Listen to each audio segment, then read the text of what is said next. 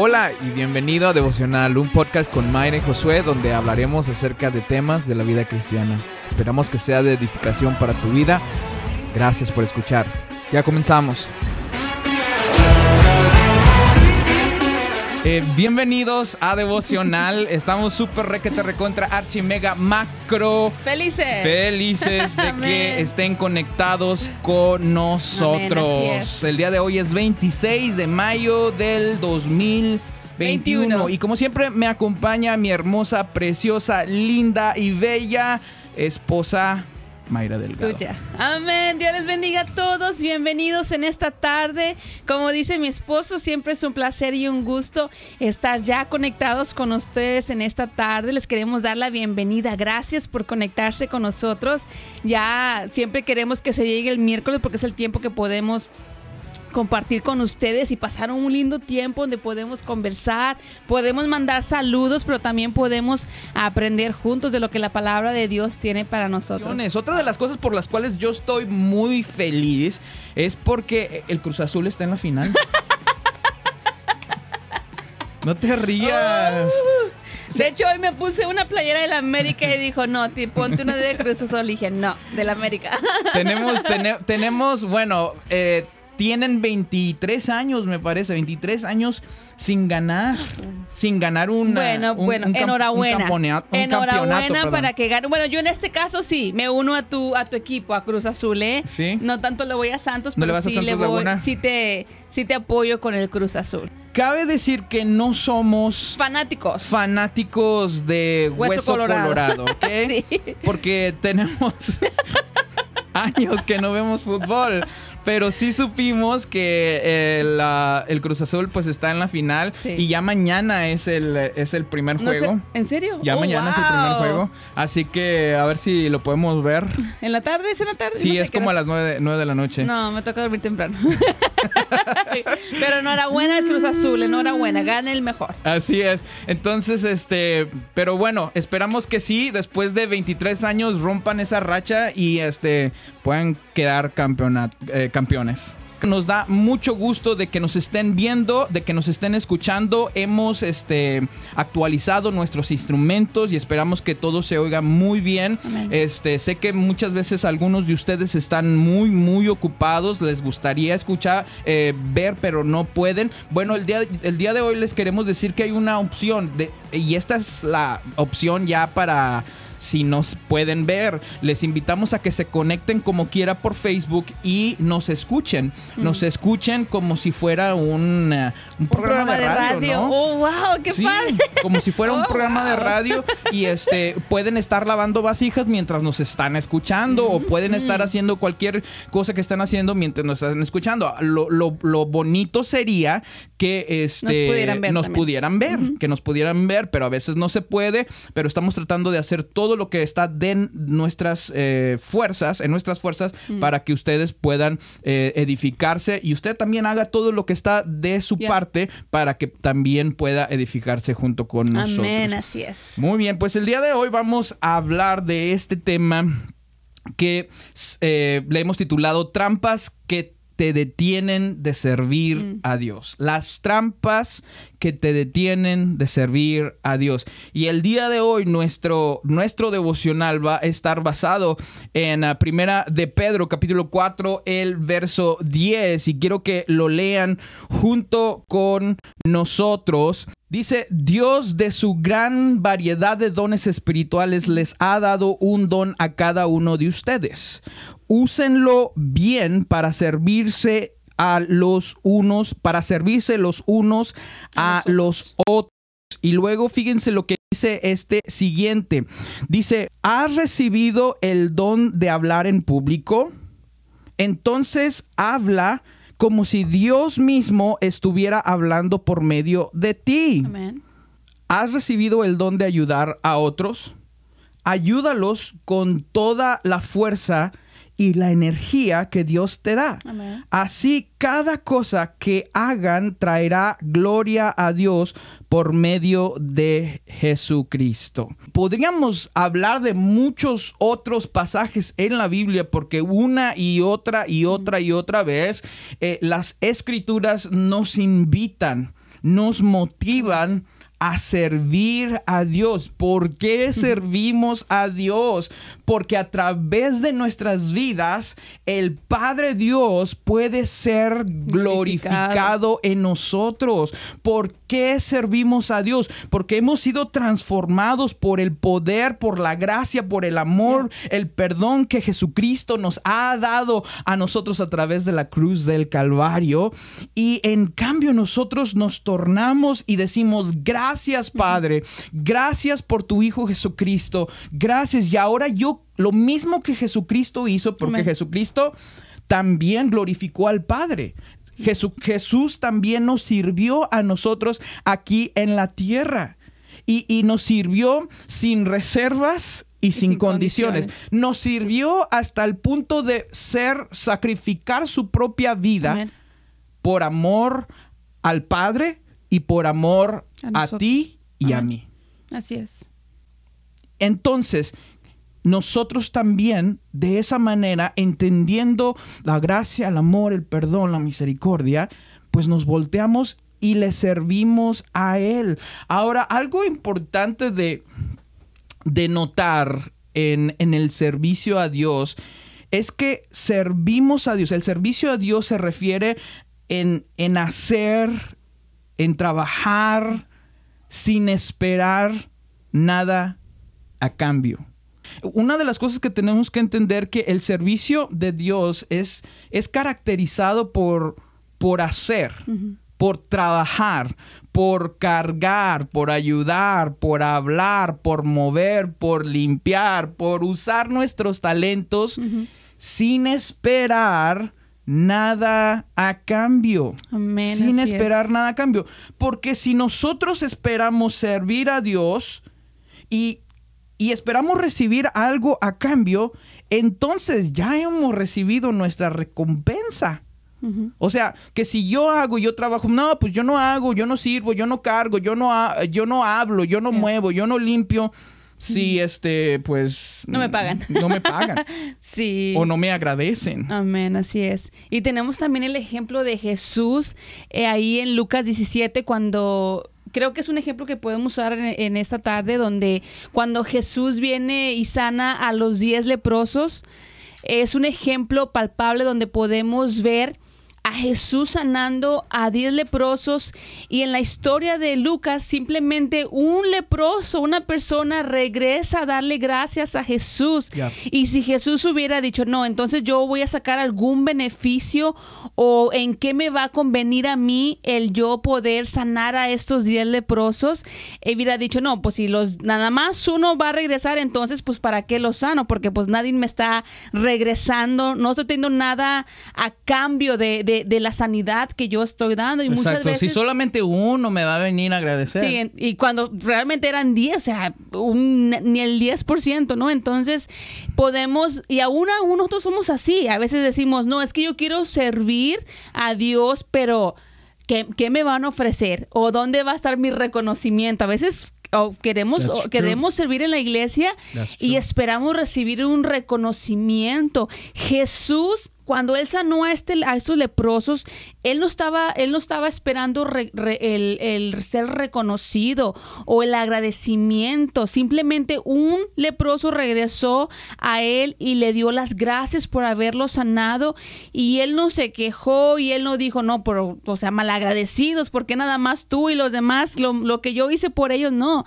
Él fue, él se, él se, él dio su tiempo, él dio su servicio sin esperar nada a cambio. Exacto, Dios nos, Dios nos enseñó con su ejemplo a servir sin esperar nada a cambio. Me encanta esa, ese pasaje que, acabas de, mencionar porque vemos el, ejemplo de Jesús eh, hacer, sanar sin esperar nada, porque Jesús pudo haber dicho, pues no lo sana ustedes. Y, por eso me encanta ese, esa, esa parte importante de, Jesús, de que Jesús es nuestro ejemplo de, servicio. Inclusive en Mateo capítulo 20, verso 28 dice, Jesús nos, dijo, el Hijo del Hombre no vino para servir, para ser servido, sino para servir y para dar su vida en rescate por muchos. Y, lo, lo, importante que tenemos que recalcar de aquí es que sí, cuando nosotros servimos, muchas veces nadie no lo va a agradecer. Wow, yeah. A veces vamos a servir y no vamos a recibir ningún premio o ningún, ningún trofeo, pero, pero eso, ese mismo ejemplo lo podemos ver reflejado en Jesús. Jesús vino a servirnos, Jesús san- vino y sanó enfermos, Jesús alimentó a los pobres, Jesús ayudó al necesitado, Amén. Jesús resucitó a muertos, Jesús habló vida, Jesús vino a traernos salvación. ¿Y sabes cómo le agradecimos a Jesús? Crucificándolo. Cierto. Si Jesús hubiera sido como nosotros, si Jesús hubiera sido con nosotros, dijo, hubiera dicho, ¿sabes qué? Ya les di de comer a estos cinco mil. Y no, hombre, les dije que, que, que el que no coma mi carne y beba mi sangre y todos se asustaron, hombre, ya no les voy a volver a dar de comer. ¿Sabes qué, Pa- Pedro, Pablo, sí, eh, Juan, vámonos? hombre, ya me cansé de estar Sí. sirviéndoles y dándoles de comer y, y que acá viene la, la suegra de, también tu suegra, Pedro, que viene y que, que la sane y ni, ni gracias da Sí. Si Jesús hubiera sido como nosotros, pero qué bueno que Jesús no Amén. fue y no es como nosotros. Y nosotros podemos al mismo tiempo seguir el ejemplo de Jesús sabiendo que muchas veces lo vamos a hacer. Y no nos lo van a agradecer. Y cuando no nos lo agradecen, ¿qué sucede? Nos...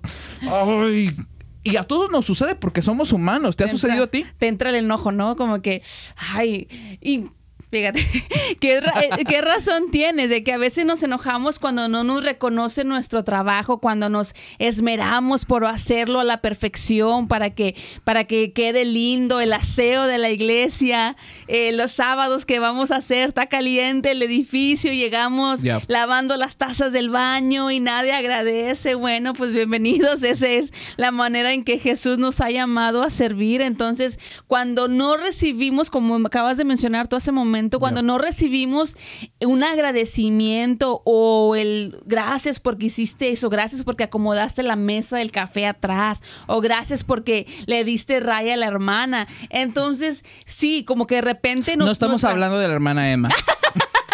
ni de nadie, ¿no? Ni de nadie.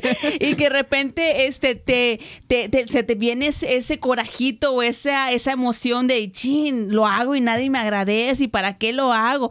Debemos de hacerlo sin esperar nada a cambio. Nuestra recompensa no va a ser terrenal, nuestra recompensa va a ser celestial y muchas veces tenemos el concepto equivocado de que si servimos vamos a recibir algo, no, si servimos vamos a glorificar el nombre de Jesús, vamos a dar nuestro tiempo, vamos a sacrificar eh, eh, nuestra, nuestras vidas para servir a Cristo y muchas veces, a veces renegamos porque no queremos servir. Y yo creo que una de las cosas que podemos esperar al servir, y tú y yo lo, hemos, lo hemos vivido, creo que una de las cosas que sí debemos de esperar es que va a haber estos tiempos donde nuestro corazón está, este, nuestro corazón está estresado y, y- y hacemos y hacemos y eso es parte de nuestro pecado, nuestro orgullo, ¿no? Nuestra naturaleza porque de pecado. nos gusta ser reconocidos, pero, pero si Jesús sirvió nos sirvió a nosotros dando su vida, sabiendo que el final sería la cruz y que y que las personas por las cuales vino a morir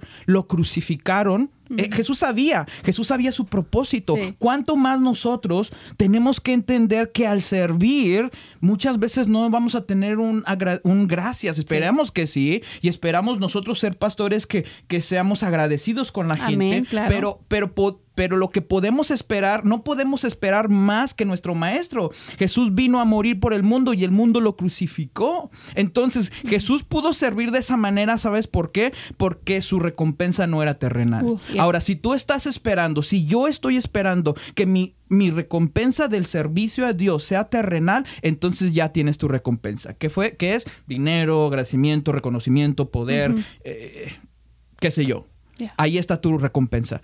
Pero cuando nosotros no esperamos nada a cambio, entonces, ¿quién se lleva la gloria? Es Dios Amén. quien se lleva la gloria. Y Jesús vino para que Dios se llevara la gloria. Nos vino a servir para que Dios se llevara la gloria. Entonces, al comenzar con esto, aquí está la pregunta que con la que yo quiero entrar a los siguientes puntos que tenemos. Si, si mi salvación y mi amor por Jesucristo me deberían conducir al servicio a Dios, ¿por qué no estoy sirviendo a Dios? Mm. Esta es la pregunta que nos debemos hacer al Amén. entrar a este, a este tema. Si mi amor y lo que Jesús hizo por mí me debería conducir a servir a Dios sin reservas y sin condiciones, ¿por qué entonces no estoy sirviendo a Dios? Buena pregunta. Hay algunas trampas. Hay algunas trampas que nuestra mente muchas veces y muchas veces el mismo enemigo Amén. nos pone y nos encajona y nos atrapa. Y esas trampas en nuestra mente no nos permiten movernos hacia adelante. Amén. No nos permiten poner manos a la obra. Nos detienen de servir a, a nuestro Dios eh, por lo que ha hecho por nosotros.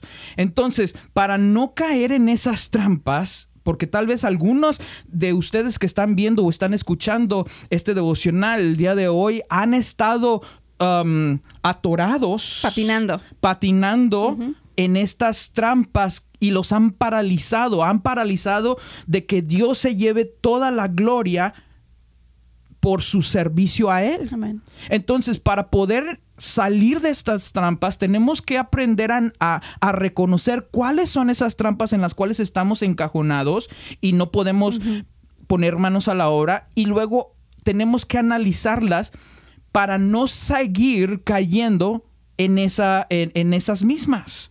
Entonces, el día de hoy queremos hablar de algunas trampas. No voy a decir el número de, de- de puntos que vamos a hablar, pero sí son algunas trampas que yo creo que algunos de nosotros hemos, nuestra mente nos ha cautivado o el enemigo, el mismo Satanás dentro de nuestra mente nos ha encajonado y nos ha paralizado y, y no nos deja movernos hacia adelante. Y eso es lo que queremos hablar en estos siguientes minutos que, que restan de este devoción, devocionar. La primera trampa, ¿están listos?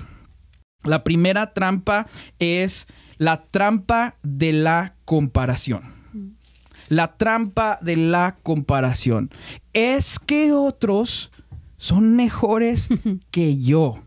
Es que otros son mejores que yo. Y yo quiero, yo quiero contarles esta historia. Cuando yo comencé a servir a Dios a través de la música muy temprano, bueno, no tan temprano, pero como los 11 años tenía, cuando me di cuenta de que tenía algunos dones musicales, y entonces me acuerdo que este, empecé, empecé a... Empecé a servir a Dios en una iglesia que también estaba comenzando, igual como nosotros. Esa es la iglesia del pastor Noé Torres, que el pastor ya está en la presencia de Dios.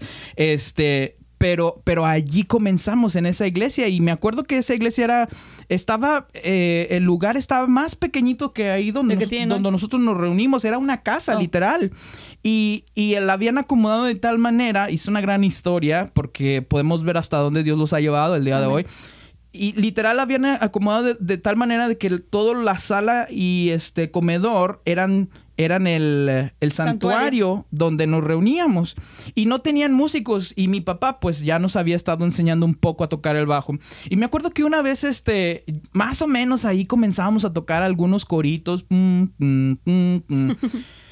Y teníamos, yo creo que algún mes y estaba muy emocionado porque nunca habíamos hecho eso y estamos a- adorando y alabando a Dios y sirviéndole de esa manera. De esa manera estábamos sirviendo. Y un día llega un muchacho, en ese tiempo era un muchacho, no me acuerdo su nombre. Y de repente, este, este, pues empieza a tocar el acordeón, creo, el piano y el bajo y todos estos instrumentos. Y yo a la edad de 11 años, pues me quedé como que me intimidé.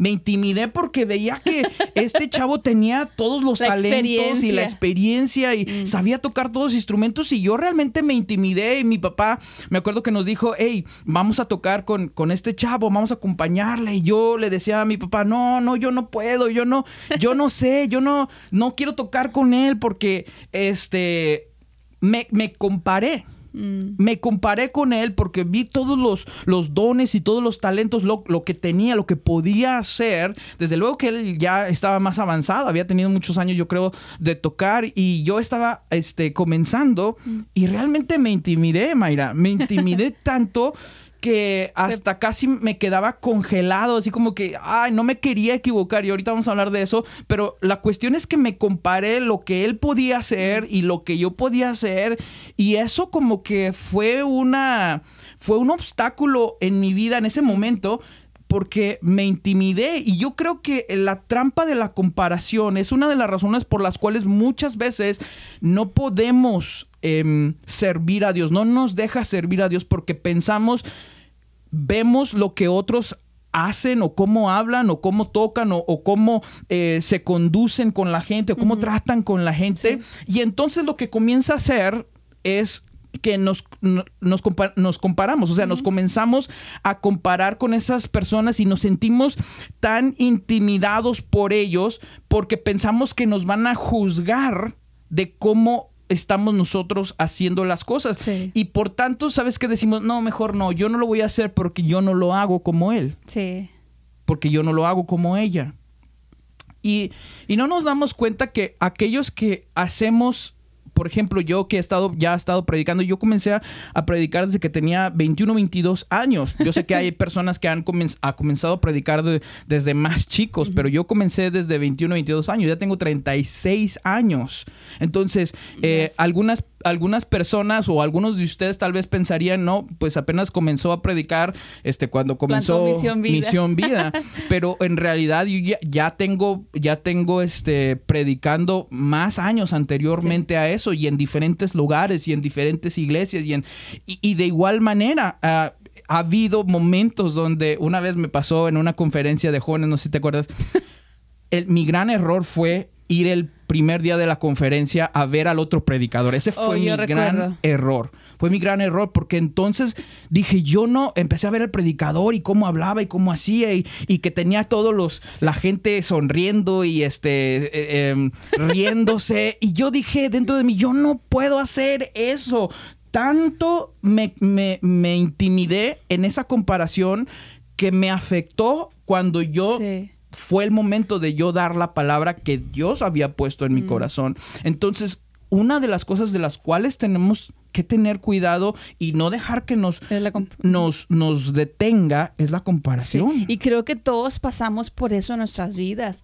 Eh, creo que todos, si somos honestos, todos en algún tiempo de nuestras vidas nos hemos comparado con alguien que hace las cosas mejores que nosotros y siempre en nuestra mente está es que él es mejor que yo, no es que ella es mejor que yo. Entonces, eh, la comparación es un área muy peligrosa, muy peligrosa en, en, nuestras vidas porque estamos, no estamos tomando ese paso de fe a dejar que Dios haga lo que Él quiere hacer a través de nuestras vidas. ¿Por qué? Porque siempre estamos comparándonos con aquel lo hace mejor, ¿no? Que si, o a veces decimos, no, si yo tuviera lo que Él tiene, lo haría igual que Él. No, si yo pudiera predicar de la misma manera que el, el pastor predica, no, pues también lo podría hacer. Si yo podría tocar como Efren toca, pues lo haría igual que Efren, pero no somos Efren, no somos Josué, no somos Mayra, entonces somos personas que Dios nos hizo únicas y cada persona tiene dones y talentos específicos que Dios nos ha dado.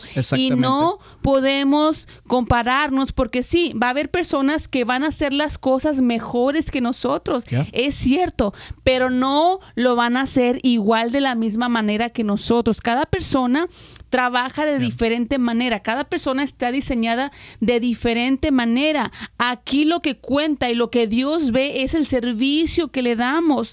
Eh, ve nuestro corazón, ve la manera en que queremos servirlos. Él ve, ve nuestro anhelo, nuestro deseo de servirle, pero si siempre estamos con ese pensamiento en nuestra mente de que no, no voy a servir porque Él lo hace mejor, no, no voy a servir porque eh, este, ella lo hace mejor, mejor que lo haga ella, mejor que lo haga Él, pues entonces nunca vamos a llegar al propósito por el cual Dios nos ha llamado. Si seguimos comparándonos, nunca vamos a salir, como, como dijimos hace rato, de, de, de ese lodo donde estamos patinando, como cuando un carro se, se, se encharca o se, se, atasca en el lodo, ¿qué es lo que hace? Le está patine y patine y ahí se queda por un ratote Pero si tú y yo decidimos eh, servir a Cristo, eh, tenemos que trabajar y tenemos que pedirle a Dios a que nos ayude a quitar ese pensamiento y no darle cabida al enemigo, porque el enemigo también viene y nos pone sus pensamientos. Lo digo en lo personal. Yo cuando, cuando, cuando Dios nos llama al ministerio, que, que el pastor viene conmigo, me sabes que yo estoy sintiendo esto de parte de Dios y de hecho nos tardamos cinco años antes de ¿Pero qué plantar. estabas sintiendo? ¿eh? Eh, el, el temor, el temor de decir, No, pero ¿de qué parte estás hablando? Cuando estábamos en... Ah, antes de antes de que antes de que eh, perdón, antes de que plantáramos Misión Ah, Vida, antes de que plantáramos Misión Vida, cuando Dios nos llamó al pastorado, Sí, sí, sí, sí. cuando tú me empezaste a decir de lo que Dios que estaba haciendo en tu vida, lo que Dios estaba haciendo sentir, y yo decía, "No, es que yo no puedo ser pastora porque pues aquellas pastoras son mejor, aquella pastora pues Saben predica, más. saben más, pastoras ya de 40, 50 años, tienen la experiencia." Fueron al instituto. Fueron al instituto Pero bíblico. aquí, aquí como nos ven, también nosotros fuimos. al- Mayra, Un semestre fui. al en algo sirve, un semestre fui al Instituto Bíblico. Pero sí es cierto eso que dices. O sea, sí nos comparamos, Sí, eh, nos comparamos. Y, tenemos que reconocer eso. Exacto. Pero una de las cosas que también tenemos que reconocer, hablando de la comparación que nos, que nos impide muchas Mm. veces servir a Dios, es que tenemos que reconocer que siempre va a haber personas mejores que nosotros. Exactamente. Y si no podemos reconocer eso, entonces no podremos seguir adelante en la vida porque nos vamos a intimidar o porque vamos a decir mejor que lo haga. Así Pero es. lo que no entendemos cuando Dios nos llama y, y nos comparamos es que nadie va a hacer lo que Dios te ha llamado a hacer y la manera que Dios te ha llamado a servir, nadie lo va a hacer como tú. Exactamente, Porque amén. a lo mejor Dios te ha llamado a predicar o Dios te ha llamado a cantar o Dios te ha llamado a servir eh, con los niños o en la puerta o ayudando o, o en, el, en los botones de, de la mixer o no sé, no sé qué. Y a lo mejor otra persona también lo hace o otras personas también hacen lo mismo, pero nadie lo va a hacer como tú porque, sola, porque Dios usa los talentos. Dios filtra tus talentos, tal vez está haciendo lo mismo, pero los filtra a través de tu personalidad. Amén, así es. Y nadie tiene la personalidad que tú tienes. Nadie, por más que se quiera parecer a Mayra, nadie podrá hacer las cosas como las hace Mayra. Nadie podrá hacer las cosas como las hace Mayra porque Dios le ha dado una personalidad única. Amén. Por más que yo me quiera parecer a, qué sé yo, cualquier predicador, nunca podré hacerlo como él porque Dios usa nuestra personalidad Amén. que es única y a través de esa personalidad Dios nos usa para llegar y servir a personas específicas. Y si tú te rehusas porque dice, Él ya lo hace, entonces te estás rehusando a servir a Dios con, con una personalidad que solamente tú tienes Yes. y nadie más tiene. Amén. Entonces tenemos que tener cuidado con la comparación. Amén. Porque fue la comparación lo que volvió loco al rey Saúl, ¿te acuerdas? Cuando, cuando la gente eh, Cantaba. cantaba eh, que David había matado. al gigante, decía, Saúl mató a sus miles, David a a sus sus, diez diez mil. miles. Wow. Y entonces esa comparación se le metió en el corazón al rey David, al rey Saúl. Saúl. Se le metió en el corazón y ya no se lo pudo sacar, tanto que se volvió loco, se volvió loco y prácticamente lo llevó al, al suicidio. Así terminó el rey Saúl. Tanto se le metió esa comparación de que de- del, rey, del rey David que terminó mal el rey Sí. Saúl. Entonces tenemos que tener mucho cuidado. ¿Cómo salimos? Aquí está la pregunta. ¿Cómo salimos de esta trampa? ¿Cómo nos desencajonamos? ¿Cómo nos escapamos de esta trampa? Bueno, recuerda que todo lo que haces, de la manera en que sirves, eso va a glorificar el Amén. nombre de aquel que te rescató. Y nadie lo puede hacer como tú. Solamente tú puedes hacer lo que Dios te ha llamado a hacer. No importa si hay otra persona, no, hay, no importa si hay otra persona que haga lo mismo, solamente tú puedes hacerlo. Solamente Mayra puede servir de esta Y de manera. una manera única. De Exactamente. una manera única. No igual, pero de una manera única que te caracteriza a ti mismo, en tu personalidad. La segunda Amén. trampa es la trampa del perfeccionismo. Esta es la trampa que nos atrapa. Esta es la trampa que no nos deja movernos hacia adelante y estamos atrapados. ¿Por qué? Porque ah, tengo que estar 100% preparado.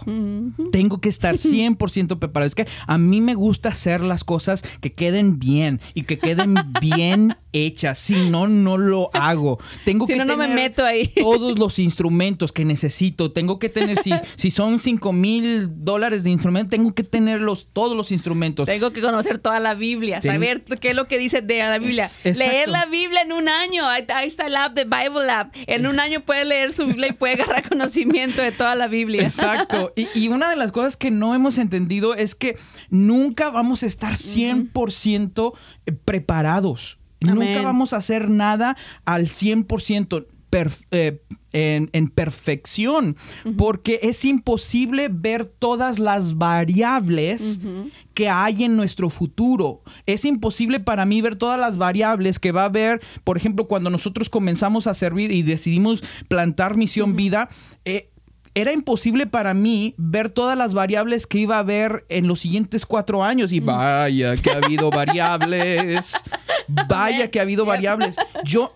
Solamente Dios puede ver el futuro y puede saber todas esas variables, pero yo no las puedo ver. Entonces, si yo digo, no, es que yo tengo que estar 100% preparado. Inclusive cuando nos casamos, ninguno de nosotros, no importa cuánto diga usted que estaba... conseguiría matrimonio. Eh, exacto, exacto. Ninguno, no, pero lo que yo quería decir es que ninguno de nosotros cuando nos casamos estábamos 100% preparados. Es más, nosotros ni siquiera teníamos... es- colchón, cama. Cama, no teníamos, nada más teníamos un colchón. Y también cuando queremos ser padres, nosotros decíamos, no es que no estamos preparados, es que nunca vamos a estar preparados para ser padres. En el proceso fuimos aprendiendo a ser padres, a criar a nuestros hijos, a educar a nuestros hijos. Y aún cada etapa es muy diferente en la vida de nuestros hijos y vamos aprendiendo. Sí, y esta, y esta mm, trampa de la perfección nos ha detenido a muchos.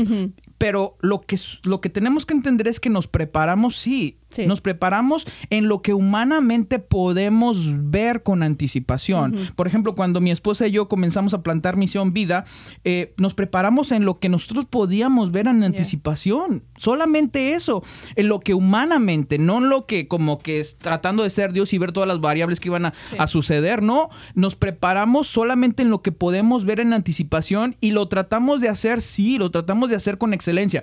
Pero excelencia no es lo mismo que perfección. Excelencia no es lo mismo que perfección. Te estresas cuando tratas de hacerlo a la perfección. Exacto. Te estresas. Exacto. Y el y una vez que nos preparamos en lo que podemos ver, lo- el resto se lo dejamos a Dios, porque solamente Dios puede ver las variables Sí. que vendrán en el futuro. Y eso es lo más bonito. Ya. Eso es lo más bonito de dejar que, que, como decías tú, de hacer nosotros lo que a nosotros nos toca, el prepararnos, el educarnos, el aprender de la palabra de Dios. Y en eso Dios, Dios, se, Dios perfecciona todas las cosas. Yo recuerdo una vez cuando estaba... Estábamos trabajando en el Instituto Canción.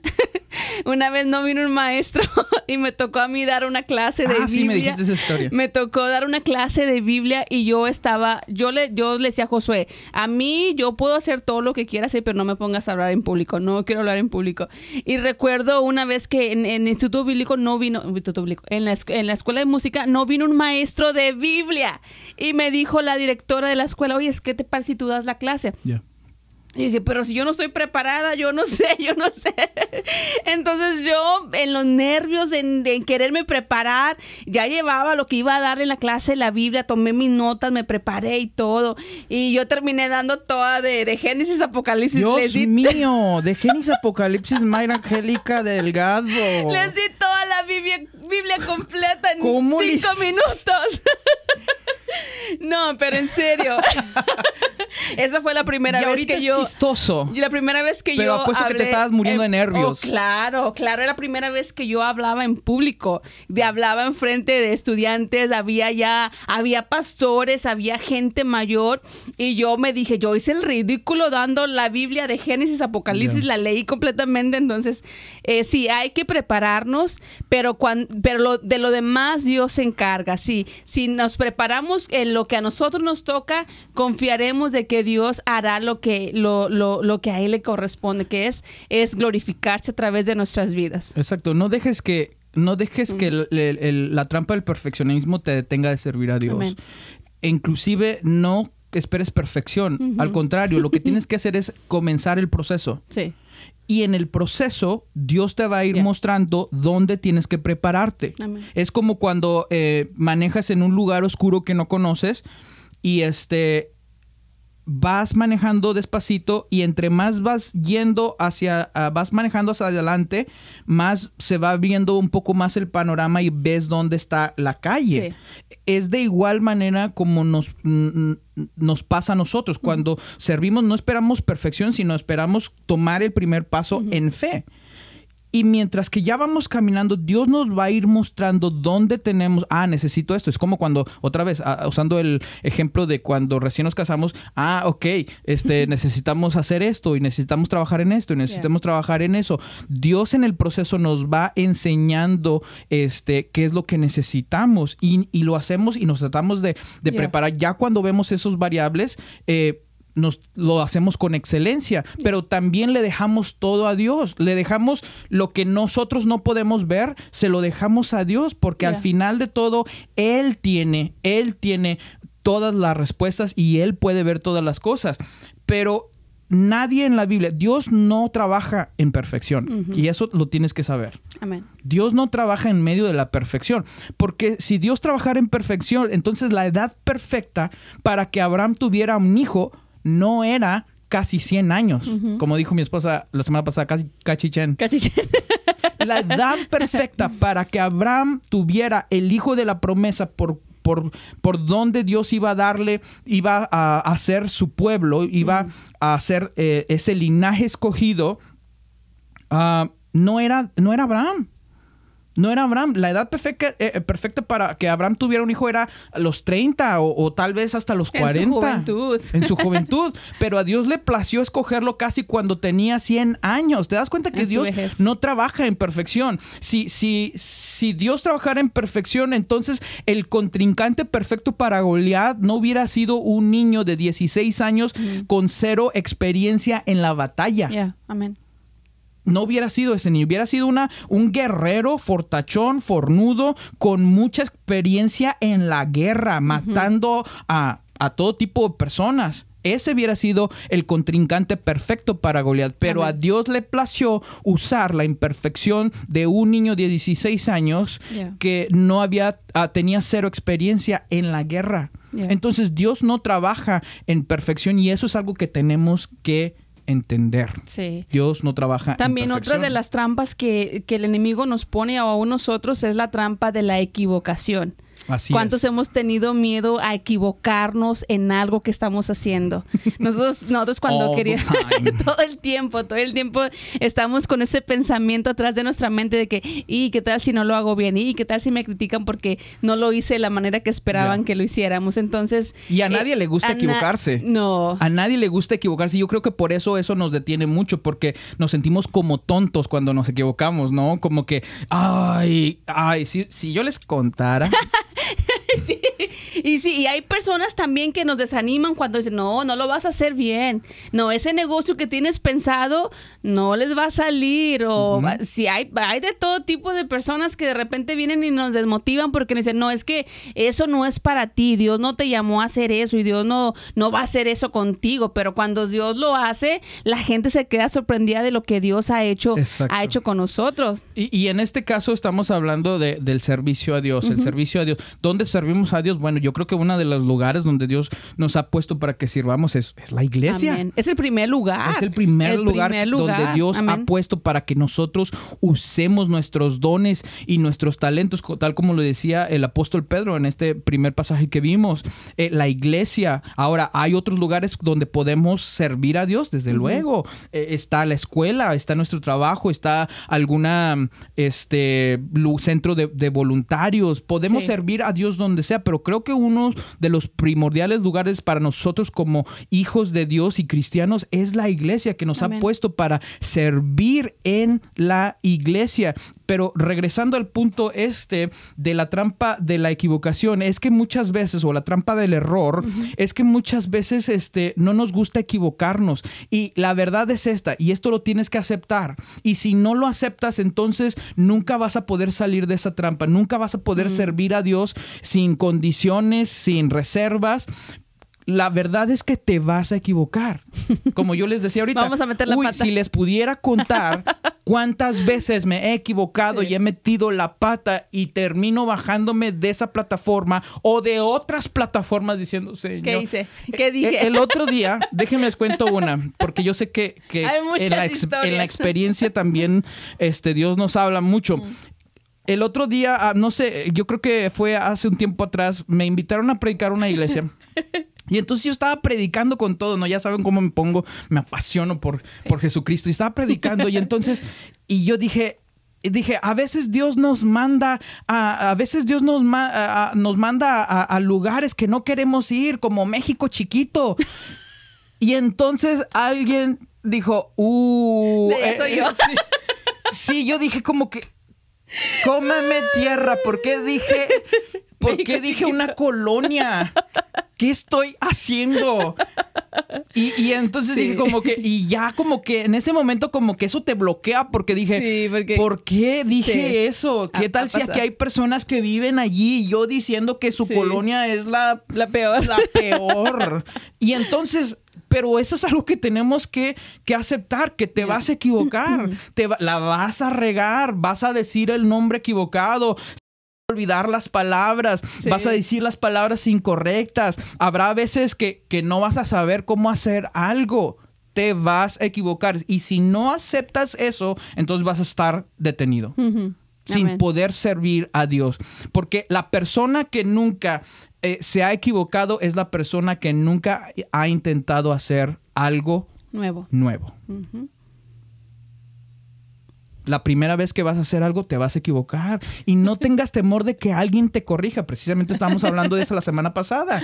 No, tenemos miedo a equivocarnos y luego tenemos, no nos gusta que, la- que nos corrijan. Si quieres crecer, la manera más rápida de, de hacer ese brinco es equivocarte, es hacer los errores, porque los errores son los mejores maestros de la vida. Amén. Y eso todos los adultos lo sabemos Sí, aprendemos de ellos. los errores son los mejores, este, los maestros. Maestros. de la vida. Pero recuerda que estás sirviendo a Dios y, y Dios te ha perdonado tus pecados y te ha dado tantas nuevas oportunidades. Amén, ¿Por es. qué no le vamos a servir a Él y decir, bueno, si me equivoco, me equivoco? Sí, prepárese. Sí. Hágalo con excelencia. No perfección, pero hágalo con excelencia pero sepa que se va a equivocar y bueno, ¿por qué no voy a servir a mi Dios si Él me ha dado la vida? Me ha dado vida espiritual, me ha dado gozo, me ha dado amor, me ha dado Me ha familia. me ha dado-. Hay tantas cosas que podemos des- eh, decir acerca de lo que Cristo ha hecho por nosotros. Amén. ¿Por qué no servirle? Dios no te pide perfección, solo te pide tu disposición. Wow, yes, amén. Dios no, para Yes que tú puedas that. servirle a Él, Dios no te está pi- pi- pidiendo perfección, solamente te está pidiendo tu disposición. Amén. Ahora, esto lo vemos una y otra vez. En la, Pedro es el que más metía las- la pata ahí. Era el era no era como que el... Pero es que era- yo siento que yo siento como que Pedro era bien atrabancado, como que eh, no hablaba sin pensar, hablaba sin pensar y cada rato eh, Jesús lo regañaba. ¿Cuántos Pedros hay por ahí?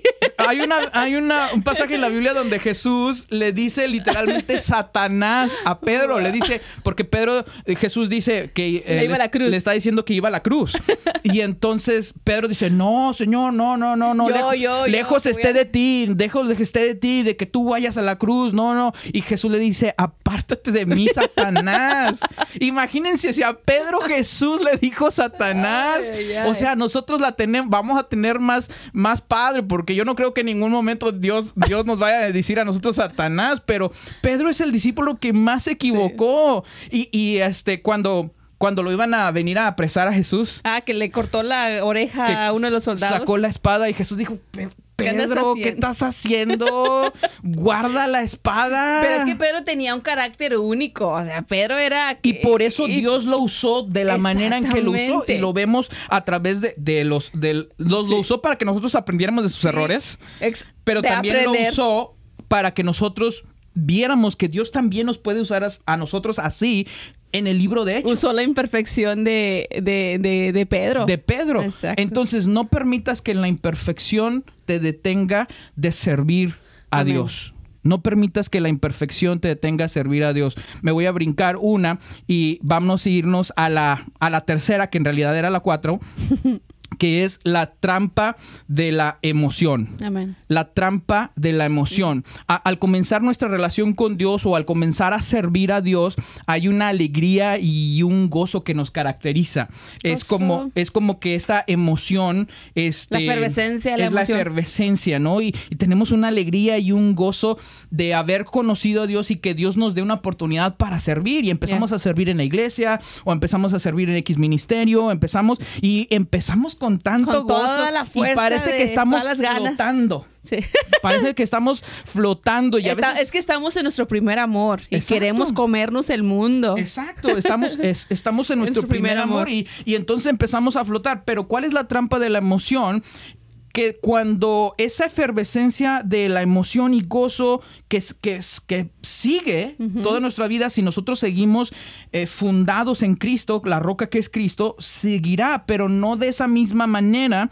Este, que cuando esa efervescencia de emoción vuelve a su lugar, entonces como que ya no estamos flotando y como que ya no todo es tan fácil, como que hay algunas cosas que nos empiezan a, a- a- a- se nos empieza a hacer difícil y entonces empezamos a decir, es que pensé que sería más fácil. Porque Es- al principio me acuerdo que era más fácil, pero ahora se me hace todo más difícil. Y esa es una trampa donde pensamos que siempre servir a Dios será muy bonito y será muy, muy fácil. Pero, eh, pero en algún momento tenemos que entender que servir a Dios implica trabajar. Meterle el hombro. meterle el hombro.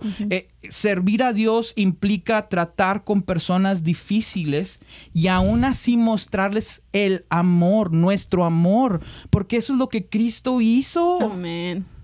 Jesús Amén. trató con personas difíciles y aún así murió por ellos. Eh, servir a Dios implica entrar a situaciones incómodas, sacrificar mm, nuestro tiempo, más del tiempo que qui- quisiéramos invertir Yeah. sirviendo. Eh, muchas veces poner dinero de nuestra bolsa. Eso es servir a Dios. Entonces, no estamos diciendo que servir a Dios va a ser fácil, Yeah. será difícil. Sí. Pero ¿cómo podemos seguir sirviendo a Dios como Cristo lo hizo, como Jesús lo hizo aquí en la tierra y, y cumplir nuestro... No, bueno, que Jesús cumplió su propósito en medio de que, de que era difícil, de que estaba muriendo por personas rebeldes como lo Yeah. somos nosotros. Amén. ¿Cómo lo hacemos? Aunque es difícil servir, ¿cómo seguimos sirviendo a Dios en medio de la dificultad y en medio de que tenemos que cargar y tenemos que tratar con personas difíciles y todo esto? Bueno, nos enfocamos en la gloria de Dios, Amén. de que todo esto lo estamos... Ahora, como dije el domingo, si no hemos entendido el infinito valor que tiene Jesucristo en nuestras vidas, entonces no entenderemos esta parte de la gloria de Dios Amén. si no hemos entendido el infinito valor que tiene Cristo en nuestras vidas, entonces yo diría, hagas esa pregunta, ¿conozco verdaderamente a Cristo? Porque cuando verdaderamente conocemos a Cristo, entonces vamos a trabajar no para nuestro beneficio, sino para la gloria de Dios. Amén, así es. Padre, enfoquémonos en que todo lo que estamos haciendo es para la gloria de Dios Padre. ¿Será fácil? No. ¿Será difícil? Sí. sí. Muchas veces será difícil, pero lo hacemos porque sabemos que Dios en nuestra vida es- se está glorificando. Yes. Amén. No nosotros, Dios. sino Él. Amén. Él se está glorificando en nuestra vida y a través de nosotros Dios puede alcanzar a muchas Amén. personas. Así es. Estas son algunas de las trampas que nos han detenido. Gracias por escucharnos, gracias por vernos. Nos vemos hasta la siguiente. Amén. Bendiciones. Bye bye. Muchas gracias por ver o escuchar este video podcast. Esperamos que te haya edificado y motivado en tu caminar con Cristo. Nos vemos hasta la próxima.